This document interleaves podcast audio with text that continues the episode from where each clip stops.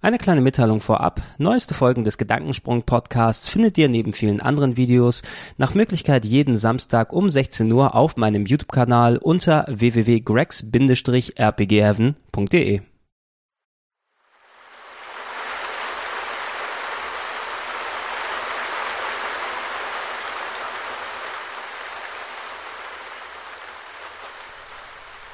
Schönen guten Tag und herzlich willkommen zu einer weiteren Folge von Gedankensprung, der nach Möglichkeit wöchentlichen Podcast hier auf diesem YouTube-Kanal, wo ich mich, der werte Gregor, darüber auslasse, was mir die ganze Woche über so durch den Kopf geschwirrt ist. Manchmal vom Thema ein wenig abschweife, aber im besten Fall kurz vor Ende wieder drauf zurückkomme. Das heutige Thema ist mir eigentlich nicht ganz so präsent gewesen, wobei es eigentlich eine durchaus spannende Geschichte ist, über die man reden kann. Aber es kam über einen Vorschlag durch die Comments hier auf dem YouTube-Kanal und äh, auch nochmal per Mail äh, rumgeschickt von euch. Also danke dafür. Heute reden wir über das Thema Raubkopien. Ja, und ähm, Raubkopien muss ich sagen, obwohl das eigentlich ein durchaus interessantes Thema eben ist, über das man gut quatschen kann, es war mir nicht besonders präsent im Kopf, weil ich, ja, wie man es denn sagen, dass man nicht wie so ein anonymer Alkoholiker dann klingt, aber ähm, ich bin, was so Raubkopien speziell im Videogame-Bereich dann angeht, seit etlichen Jahren clean.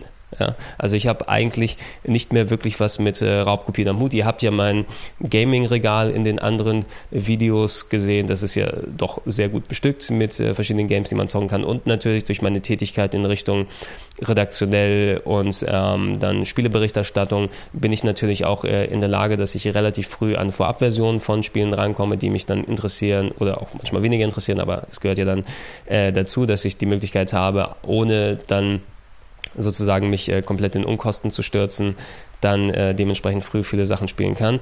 Ich habe eigentlich nicht mehr viel ja, Sinn und Zweck, um mir hier Raubkopien anzulegen, was die Spiele dann dementsprechend angeht. Dem war aber nicht immer so. Es klingt wieder ein bisschen dann in die kriminelle Ecke dann äh, dort rein. Aber ja, ey, ich denke mal, ich, ich greife da einfach mal ein wenig vor. Ähm, Raubkopien muss man erstmal sehen, wie man das definiert. Ähm, ich denke mal, das müsste natürlich euch dann allen ein Begriff sein, was das bedeutet, aber letzten Endes als Raubkopie, denke ich mal, bezeichnet man eine selbst angestellte Kopie, ein Duplikat eines kaufbaren Gegenstands, ähm, ob es jetzt äh, speziell in unserem Medienbereich dann eben Videospiele sind, natürlich dann auch Musik, früher Musik-CDs, heute sind es dann dementsprechend Downloads, DVDs, Blu-rays, TV-Serien, ähm, die kopiert werden, ganz früher Videotapes und äh, Audiokassetten und äh, so weiter. Und ich muss sagen, also ich bin natürlich hier in Germanien, hier in, in Deutschland groß geworden, in den 80ern und in den 90ern. Und ähm, ich denke, da wird es auch vielen anderen so gehen, die aus dieser Altersklasse dort sind. Ähm, so, was man so als Raubkopie bezeichnet, ist eigentlich einem in den Kindertagen nicht so wirklich bewusst gewesen. Ja. Denke mal, bei sehr vielen ist es dann so gewesen, wenn die hier in Deutschland mit dem C64 beispielsweise angefangen haben. Das ist die, ähm, ja, die Hardware, der Computer, fast schon eher, es war eher fast schon eine Spielekonsole als ein Computer, weil ich glaube, die wenigsten haben damit programmiert. Ähm, es war die Hardware, ähm, wo ich zum Beispiel lange Jahre auch gar nicht so richtig wusste, dass man Spiele dafür im Laden kaufen kann. Ja. Damals haben dann Kumpels und Kollegen Commodore 64 gehabt und hatten eben die Boxen mit den ganzen Disketten dann dort drin. Ja. Und da hatte jeder dann so sein eigenes Verzeichnis angestellt. Auf dieser Diskette sind die Spiele, auf dieser Diskette sind die Spiele und so, sozusagen drauf. Und wenn ich bei denen dann gespielt habe, dann war es eben, oh ja, ist ganz normal, die, Spiele sind auf diesen bunten Sachen dann dort äh, dementsprechend drauf. Und ähm, es gibt die Möglichkeit, wenn der eine Kumpel die andere Diskette braucht, weil mein C64 habe ich auch ein bisschen später bekommen, dass ich nicht dann selber dann machen konnte, hat man eben über ein Programm dann die Disk eingelegt, wurde dann ausgelesen auf den C64, man musste die 20 mal wechseln. Und äh, dann hat man das Programm auf der anderen Disk dann drauf gehabt. Und das war für mich ganz normal. Ähm, ich war dann eben erstaunt, als ich mal dann im, im, Kaufhaus gewesen bin und dann gesehen habe, hey, es gibt hier ja auch Spiele für den C64 zu kaufen mit Verpackung und allem drum und dran. So Sachen damals ja auch noch nicht nur auf Diskette, sondern auch auf Kassette, auf diese Audiokassetten äh, oder Datasetten, glaube ich, wurden die damals genannt, weil da ja ähm, statt Musik waren diese komischen Geräusche, die man früher gehört hat, wie man, wenn man das Modem dann angemacht so Daten, die auf als Audio auf der Kassette dann drauf gewesen sind, konnte man dann dort kaufen. Für mich, der als Kind über lange, lange Zeit, wie viel Taschengeld habe ich bekommen? Zwei Mark. in der Woche. Zwei D-Mark in der Woche habe ich bekommen als Kind. Ja. Und ähm, damals, damals haben wir nur zwei Mark pro Woche als Kind bekommen. Ha! Und dann musste ich barfuß durch den Schnee zur Schule. Also das soll jetzt kein Rant werden. Ähm, hier Opa Simpson-Style damals war, ist alles so hart und so schwierig. Aber da konnte man mit zwei Mark noch mehr kaufen als heutzutage mit einem Euro, wenn man das dann daraufhin umrechnet. Bedeutet aber, wenn so ein C64er-Spiel im Laden 20 Mark gekostet hat oder gerne mal 40 Mark oder auch mal 70 Mark, ähm, dann hat es für mich bedeutet, ein halbes Jahr daraufhin sparen, um das spielen zu können. Und ähm, bei mir war es zumindest so, dass der C64er wurde mir von meiner Großmutter geschenkt. Ähm, so zum Ende der 80er, so 80er, Anfang 90er und natürlich, hey, äh, bei 2 D-Mark in der Woche ich bin halt froh darüber, dass ich die fucking Hardware zu Hause habe ne? und dass ich nach Möglichkeit vielleicht mir dann Geld zusammenspare, um neue Disketten zu kaufen, weil das konnte ich mir leisten. Ja, ich konnte immer sagen, okay, so ein 10er-Pack Disketten kostet 10 Mark oder sowas, kann ich mal so einen Monat sparen und dann habe ich neue Disketten, wo ich neue Sachen dann drauf tun kann. Ja, mich mit meinen Schulkameraden dann absprechen und dann, hey, du hast dieses Spiel, ich gebe dir mal die Diskette, du gibst mir mal das und so weiter rüber. Also es hat sich trotzdem angefühlt, wie als ob man normal dann Spiele kauft, eben weil anders das Geld nicht äh, verfügbar verfügbar gewesen ist. Und ich meine einfach diese Mentalität, die sich damals durchgesetzt hat, ähm, als Kind hast du ja auch nicht wirklich den Gedanken, ich mache jetzt was Unrechtes und äh, den und denen entgehen jetzt sozusagen Gelder drüber. Es gab ja auch keinen, der das wirklich negativ behaftet. Ich glaube, speziell in Deutschland ist das ähm, Ansehen von so Spieleraubkopien wird wirklich eher als so Kavaliersdelikt äh, innerhalb von vielen Leuten dann angesehen. Ich kenne viele Gamer heutzutage, sich darüber aufregen, dass in ihrem Umfeld einfach das nicht so wertgeschätzt wird, ja, dass man manchmal sogar teilweise abfällig dann angeguckt wird, dass man sich Spiele kauft tatsächlich, obwohl man eigentlich auf dem Nintendo DS das Download-Modul haben kann, wo alle Spiele draufpassen. Du bist ja ein Idiot, dass du Geld dafür ausgibst. Also diese Mentalität herrscht in Deutschland eher vor und ich denke mal, das ist so ein gewachsenes Ding, was einfach ähm, dann äh, aus, aus der Jugend, aus der Kindheit, aus dem Umfeld dann passiert ist. Lange Zeit war mir eben nicht bewusst, dass man auf de, das auf dem C64 dann anders haben kann.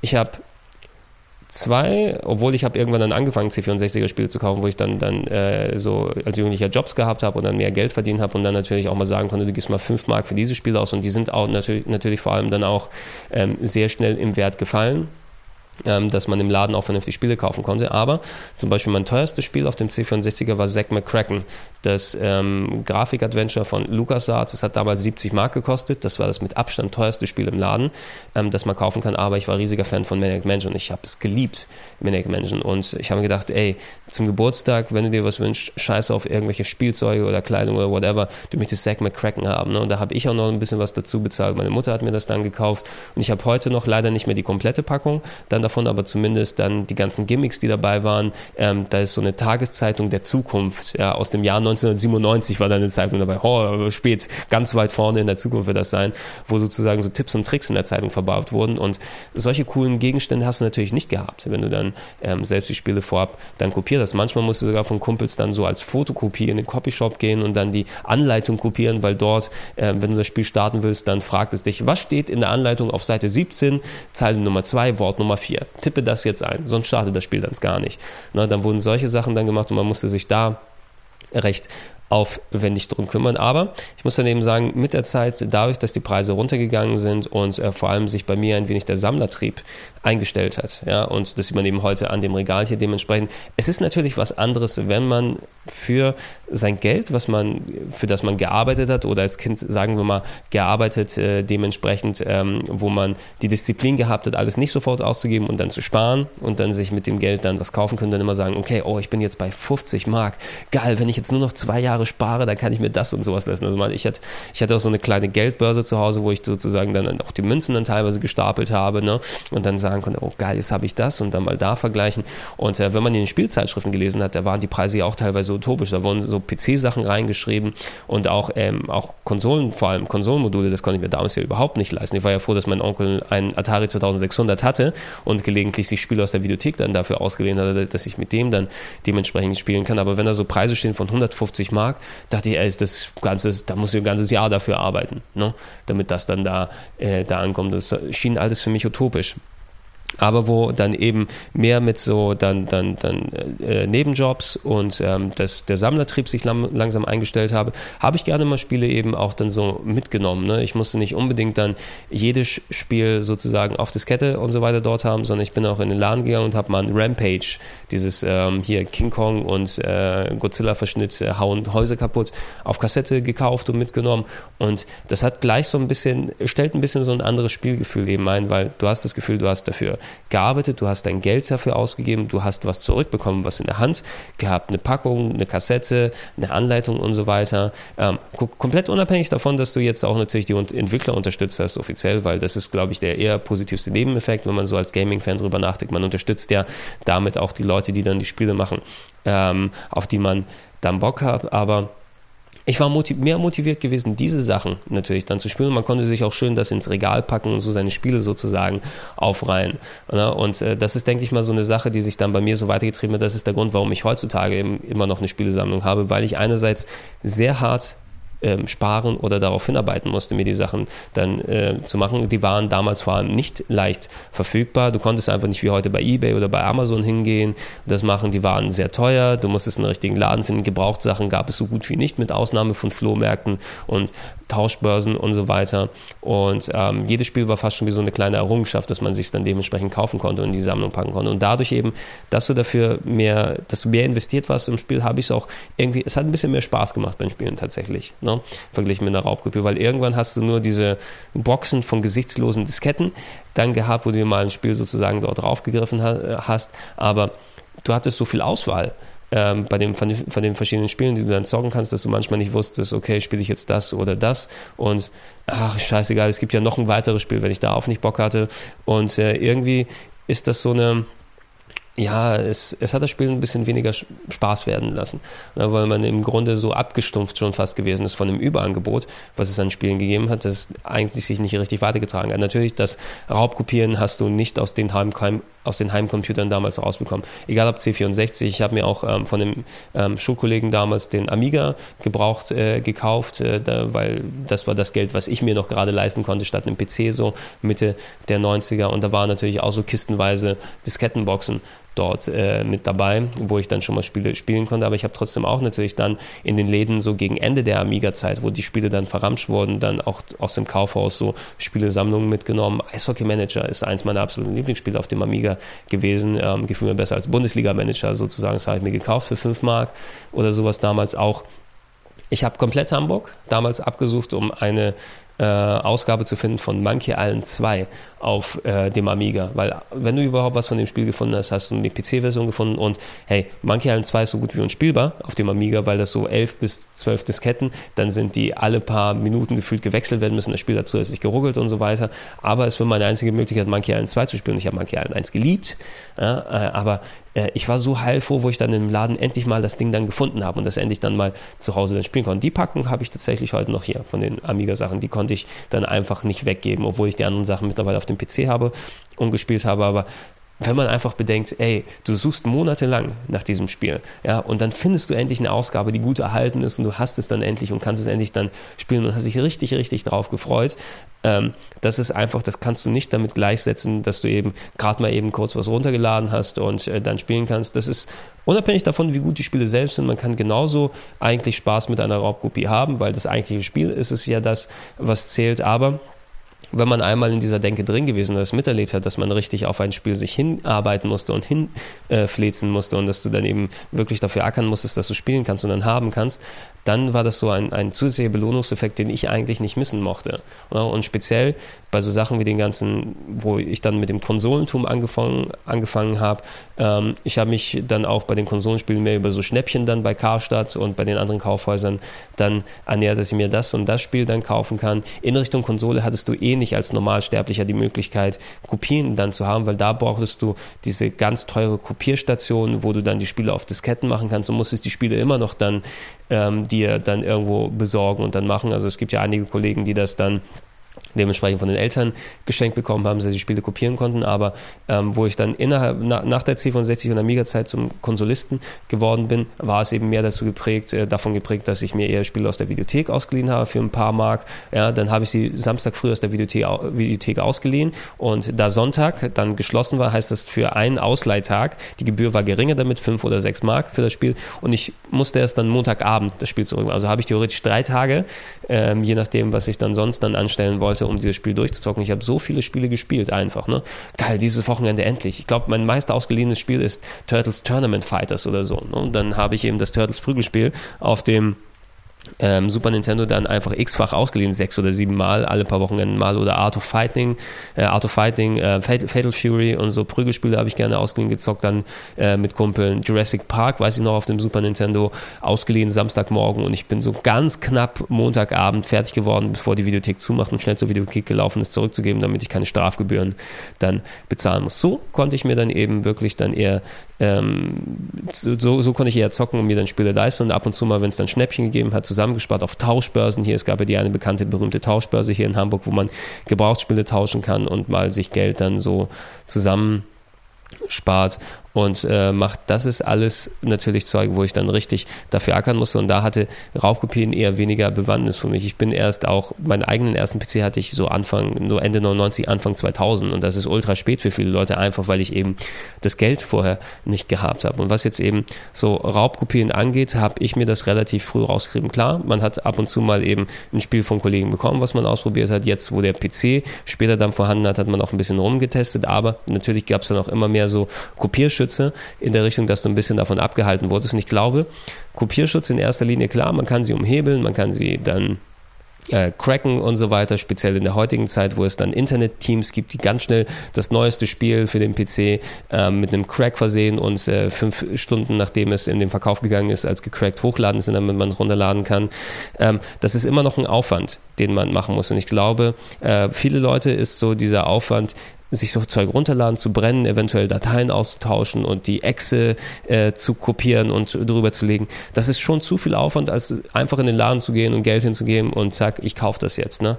Äh, einfach die Bequemlichkeit ist da wesentlich besser. Da auch der ganze Aufwand, was ich sich heutzutage TV-Serien äh, runterzuladen und sich dann anzugucken komplett. Okay, ich muss erstmal eine vernünftige Quelle suchen und dann schauen, wo es dann in der Qualität und so weiter da ist.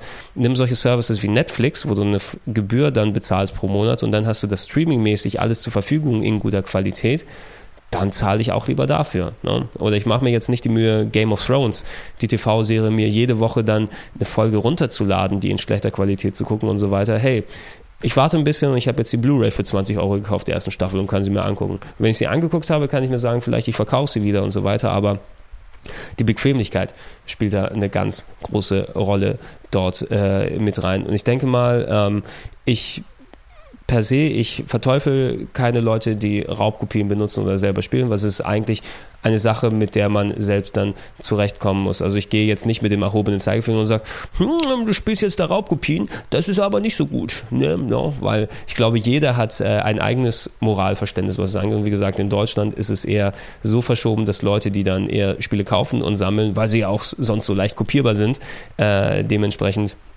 auch mal ein bisschen runtergeguckt äh, werden, speziell eben, weil auch ähm, viele Geräte hierzulande wie der C64 oder der Amiga, auch die PlayStation 1, sind eigentlich nur so beliebt geworden, weil man eigentlich total easy raubkopieren dann konnte. Ja? Für mich war es dann praktisch, dass ich bei der PlayStation 1 zumindest dann im Porte habe laufen lassen können darauf. Auch in Richtung PlayStation 1 zum Beispiel, ähm, dort, als das mit den Raubkopien dann angefangen hat, man hat natürlich dann, ähm, als, als dann CD-Brenner und Rohlinge erschwinglich geworden sind, ja, konnte man natürlich mal probieren, ey, ich kann das Spiel ja jetzt eins zu eins kopieren und drauf laufen lassen, was, das funktioniert, ähm, aber ich habe mir trotzdem eben parallel meine, meine doch recht umfangreiche Sammlung dort aufgebaut. Natürlich hat man hier und da mal ein Spiel kopiert, aber ich habe eher weniger ins, äh, was weiß ich, in das CD, in die CD-Spindel dann gegriffen, wo man, was weiß ich, dann 50 namenlose Spiele oder sowas dann drüber hat, ähm, sondern eher in mein Spieleregal eben, wo ich dafür gearbeitet habe und dann vor allem auch noch den Bonus bekommen habe mit der schönen Anleitung und ähm, dass in die Spiele dann Aufwand gesteckt wurde. Und klar, du hast natürlich auch ein bisschen jetzt den Hintergedanken, wenn man über die Jahre Gamer geworden ist, ich will die Leute unterstützen, die diese Spiele machen, weil mit meinem Geld ähm, wähle ich auch quasi sozusagen dafür, dass sie dann noch neue Spiele dann machen können und nicht mehr von dem sehen will. Das ist bei einer Raubkopie natürlich nicht dann dementsprechend vorhanden. Ähm, äh, einige Leute sehen, das fällt mir gerade, einige Leute sehen ja auch Gebrauchtspiele als Raubkopie dann fast schon an, weil eben das Geld, was äh, du dafür ausgibst, das geht ja nicht in die Hände der Entwickler, ja, sondern die haben ja quasi nur eine Version oder eine Ausgabe des Spieles dann verkauft und du machst eine Transaktion mit jemand anderem, der dir dann gebraucht gekauft. Ich habe da kein schlechtes Gewissen dann mit bei, weil das ist für mich ein Nebenaspekt, dass die Entwickler dann auch sozusagen mit Geld drin äh, bekommen, aber ich habe einen legitimen Preis für ein legitimes Produkt bezahlt bezahlt und ich will fucking nochmal in der Lage sein, Spiele zu kaufen und verkaufen und mit meinem Besitz anzustellen, was ich will. Das Recht möchte ich mir als, als äh, eine Person, die in einem Freiheitsstaat hier lebt, einfach herausnehmen wollen. Ne, und ich habe da auch kein schlechtes Gewissen bei, ein Gebrauchtspiel zu kaufen oder auch verkaufen. Vielleicht habe ich das schlechte Gewissen, wenn ich das bei GameStop machen will, weil denen will ich kein Geld in den Rachen werfen. Aber privat und äh, was weiß ich auch Tauschgeschäfte, ich gebe dir ein Spiel und gibst mir das andere oder ich gebe dir zwei von den Spielen und gibst mir das eine,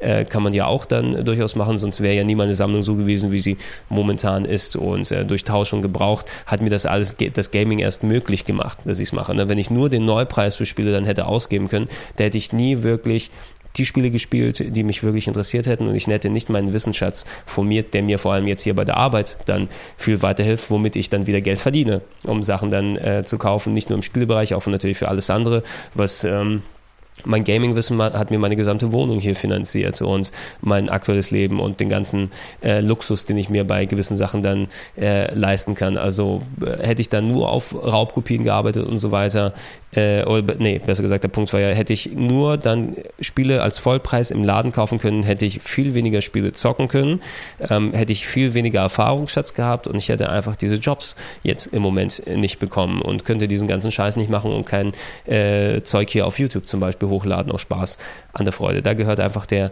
Erwartungsschatz mit dazu. Eine Sache, ähm, Raubkopien, wie gesagt, es gibt die ja natürlich nicht nur im Spielebereich, sondern eben auch in äh, Videokassetten damals, Filme, Musik und so weiter und so fort. Ähm, ich denke, je nachdem, was von einer Person so der erste Hobbybereich ist, ja, es gibt ja Leute, die mögen Videospiele am liebsten, es gibt Musiknerds, es gibt äh, Filmfans äh, und so weiter.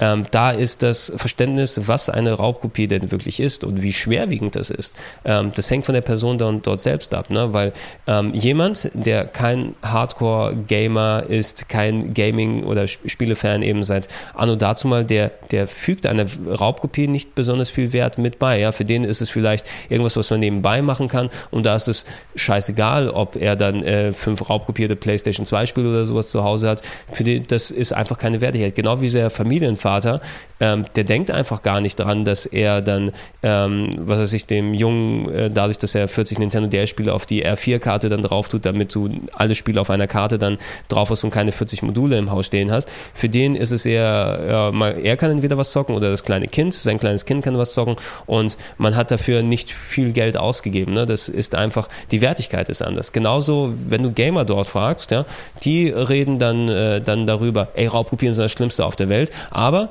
die laden sich dann, ohne mit der Wimper zu zucken, dann die neuesten TV-Serien runter und äh, Filme, die auf Blu-ray erschienen sind, ja, weil die dem keine Wertigkeit dann beimessen. Gehst du mal in ein Forum für Filmfans, die verteufeln dann die Leute, die sich neuen Blu-ray-Rips dann runterladen, äh, aber Spieleraubkopien sind vollkommen okay, es kann frei drüber gequatscht werden. Aber sobald jemand sagt, hey, ich habe mir äh, den neuen James Bond Skyfall runtergeladen und äh, der Release äh, ist äh, 8 von 10 im Bild, aber der Ton ist besser und so weiter. Was? Wie kannst du es angehen? Dadurch geht der Filmindustrie das Geld und die können die Filme nicht mehr produzieren. Also die Wertigkeit ist anders eben gewesen. Ne? Und ähm, jeder muss dann eben für sich selbst gucken, wie das ist. Da, da kann man, glaube ich, aber sich selbst auch den Spiegel dann einmal vorhalten.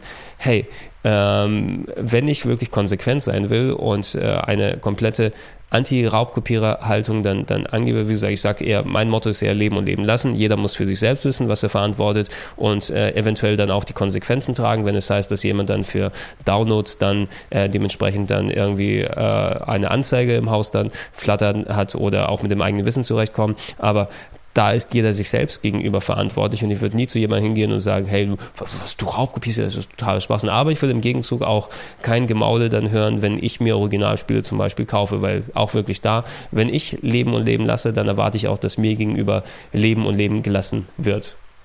Ähm, sozusagen. Was Videokassetten angeht, übrigens auch in Richtung, ähm, da aber ich glaube, das ist wieder ein weites Feld, was ich dann aufmache. Da gab es ja auch früher diesen ganzen Kopierschütze von wegen Makrovision und wie das alles heißt, dass es entsprechende Boxen zum Kopieren gegeben hat. Da ist eigentlich fast genau das Gleiche. Ja? Riesige Filmsammlung, riesige Videokassettensammlung aus der Videothek und so weiter ausgeliehen, aber du hast nie ähm, dann jeden Film gesehen, sondern mehr gesammelt. Hauptsache, den hast du da und nach Möglichkeit dann dementsprechend gucken kannst. Ich habe auch so gut eben wie keine DVD-Filme mehr, sondern ich gucke lieber die Filme und äh, dann ähm, aus den Augen, aus dem Sinn, sozusagen fast schon ein wenig. Aber nein, dann wird eben Platz dafür geschaffen, sich dann noch einen anderen Film anzugucken. Aber eine selektive Anzahl von Filmen und Serien und so weiter habe ich eben behalten, weil ich die mag und auch gerne öfters gucken will.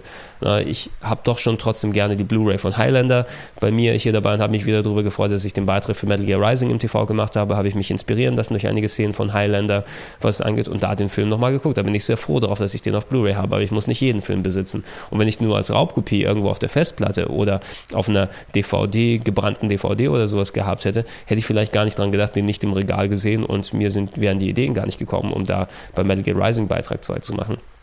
Wie gesagt, das ist alles Zeug, was sich einer selbst ähm, mit sich selbst vereinbaren muss. In der heutigen Zeit ist es ja ein bisschen schwerer, in einigen Stellen zu Raub, Raub zu kopieren. Ähm, PS3 und Xbox brauchen zum Beispiel ganz große Umbauten, die ich habe nicht machen lassen. Vor allem da die PS3 region free ist, kann ich ja eh jedes Spiel, was mich interessiert, dann kaufen. Vor allem, weil ich ja jetzt einigermaßen liquide bin und mein Hobbygeld ähm, daraufhin abführen kann. Und ich kann ja auch Spiele wieder verkaufen, damit wieder Geld für neue Spiele dann äh, reinkommt. Also ich habe nie wirklich den Sinn und Drang gesehen, für mich eine Raubkopie auf der PS3 und der Xbox zu spielen. Was ich aus Bequemlichkeitsgründen äh, durchaus gerne mal eben gemacht habe, ist, dass ich die Spiele, die ich für den 3D oder für den Nintendo DS besser gesagt habe, habe, dass ich mir auch so eine Speicherkarte dann geholt habe, einfach weil es wesentlich bequemer ist, die zehn Spiele dann auf diese Karte drauf zu tun und dann nur den DS mitzunehmen, anstatt dass du eben zehn Module in einem Carry Case dann mit dabei hast und du verlierst noch irgendein Modul, während du gerade unterwegs bist oder sowas. Rein aus Bequemlichkeitsgründen finde ich das durchaus okay. Und ähm, ich habe auch kein Problem damit, zum Beispiel meine Discs in den PC einzulegen und dann per Emulator die Sachen zu spielen und aufzuzeichnen.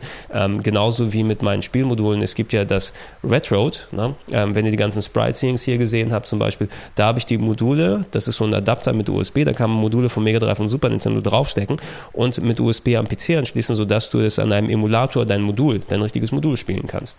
Ja? Ähm, und da kann ich eben sagen, okay, ich nehme die Originalmodule, packe sie dann dort drauf. Und als Hardware benutze ich aber den Computer, die Emulatoren statt dem richtigen Konsolen, weil ich habe die Spiele, aber die richtigen Konsolen nicht mehr. Und ich habe wesentlich weniger Probleme, ähm, Spiele aufzuzeichnen, zum Beispiel für die Arbeit oder hier für den YouTube-Kanal, dass es auch in bessere Qualität ist, technisch. Und da nehme ich mir gerne das Recht heraus, meine, meine Spiele zumindest über dann nicht originale Konsolen-Hardware dann spielen zu lassen und aufzunehmen. Das ist, glaube ich, eine Sache, ähm, die auch weniger verwerflich für einige oder sowas erscheint. Also ich bin da vollkommen okay damit. Ich habe ja auch mal Geld für, für, die, für, diese Spiele alle ausgegeben und äh, dementsprechend die Konsolen und so weiter dort gehabt. Und äh, was mir zumindest ein bisschen an Lebensqualität gibt, das nehme ich gerne noch mit. Aber ich möchte nach Möglichkeit darauf verzichten, dieses Überangebot in Richtung Raubkopien zu haben. Mal sehen, wie es mit den nächsten Konsolen wird. Ich glaube, es wird ja immer schwieriger dann werden in der Richtung, dann Raub zu kopieren mit Online-Abfragen und dies und jenem, dass da vielleicht vielleicht ein Umdenken mal mit der Zeit dann stattfindet, aber ich hoffe, dann sollten auch die Preise für Spiele und DVDs und Filme ähm, und äh, Verfügbarkeit sozusagen dann sinken Spätestens, wenn es in Richtung, du kannst nur noch online äh, herunterladen und keine physischen Sachen mehr haben, wird sich die Raubkopie an sich ja dann erledigt haben auf die eine oder andere Art. Ich habe aber ein bisschen Angst eben davor, wenn ich nichts physisches mehr in der Hand habe und ich habe auch jede Menge Download-Spiele vor allem. Ähm, aber was ist dann eben damit, äh, wenn diese Download-Services nicht mehr funktionieren, dann hast du eben keinerlei Zugriff mehr auf die Spiele und sich niemand darum gekümmert hat, dass die nicht äh, dann irgendwie kopierbar gewesen sind, wirst du nie wieder die Möglichkeit haben das äh, Ding zu spielen. Und einerseits, äh, ich zahle wieder viel mehr Geld dafür, um die Spiele zu zocken. Ich als Kiddie, wenn ich nur Download-Spiele dann gehabt hätte und nicht nur 60 Euro für eine neue Download-Version von Assassin's Creed hätte zahlen können, statt einem gebrauchten Spiel oder auch mal in Richtung dann Kopie als Kiddie zu gehen, hätte ich nie wirklich dann viel zocken können. Ja? Und andererseits hättest du dann das Ding auf alle Ewigkeit auf deinen Namen sozusagen verschrieben und es würde als Ballast auf der Seele dort lassen. Ich bin dem noch ein bisschen skeptisch gegenüber eingestellt. Mal sehen. Im besten Fall kann es aber auch vielleicht durchaus befreiend sein, wenn jemand, der eine Sammlung aufgebaut hat, die langsam und langsam digitalisiert und nach Möglichkeit dann wirklich immer dann Zugriff darauf hat. Also zumindest sorgen Das kann man vielleicht als Positives den Raubkopierern jetzt zurechtlegen. Äh, Raubkopierer, was, was Videospiele angeht, sind fast schon heute wie so die Bibliothekare oder die Museumsarchivare der, der Spiele. Wenn niemand diese ganzen alten Arcade-Boards ausgelesen hätte und als Datei gehabt hätte und dann, damit man sie in Marme und so weiter dort spielen kann, der erste Gedanke ist, hey, ähm, das, ich habe das Automatenspiel ausgelesen, jetzt kann ich es als Kopie weiterverteilen und so weiter und es befindet sich im Netz und so weiter, aber ähm, es werden so viele Spiele einfach verloren gegangen, ja, weil die Spielehersteller nicht mehr vorhanden sind, weil sich niemand darum gekümmert hat, die Hardware dann dementsprechend zu pflegen und so weiter. Jetzt natürlich verdienen viele mit, äh, wie Nintendo oder Capcom mit äh, Download und Remakes und so weiter, dann dementsprechend ihr Geld. Aber wie viele Spiele wären verloren gegangen, wenn sich nicht die Raumkopierer darum gemüht hätten, dann diese Spiele auszulesen und dann verfügbar zu machen als ROMs und, und, und so weiter und so fort. Und das finde ich schon ist ein sehr großer Service unserem Hobby gegenüber, einfach dadurch ein Archiv zu erstellen von Sachen, wo du dann darauf zugreifen kannst. Für mich ist das von unschätzbarem Wert da einfach, dass solche Sachen nicht verloren gehen. Ne? Weil das ist da so ein Stück Zeitgeschichte. Es sind so schon viele Bücher und Kunstwerke und so weiter und äh, Filme und so weiter verloren gegangen, wo sich eben niemand um die Archivierung gekümmert hat. Und wenn es Raubkopierer in dem Maße bereits vor 100 Jahren gegeben hätten, da hätten wir wesentlich mehr an den alten Filmen ähm, sozusagen dann noch zur Verfügung gehabt. Oder wir hätten wirklich nicht jahrelang nach einer kompletten Version von Metropolis, dem Kinofilm, dann suchen müssen, bis wir eine Filmrolle bei jemandem auf dem Dachgeschoss finden, der nochmal eine von der Filmvorführung dann hatte. Ähm, das ist ein, ein sehr, eine sehr positive Sache, was eben die, die ich durch das ganze Raubkopierertum gerne mitnehme, diese Archivierung und das Erhalten von klassischen Spielen. Ich hoffe, dass das in der digitalen Zeit auch noch auf die eine oder andere Art passieren kann. Okay, das sollte es zu dem Thema Raubkopieren gewesen sein. Ich war der Gregor, das war Gedankensprung. Wir sehen uns wieder nach Möglichkeit nächste Woche. Bis zum nächsten Mal sage ich ciao, ciao, bye, bye und ich schaue in den Regen rein. Schön. Schönes Geräusch, ne?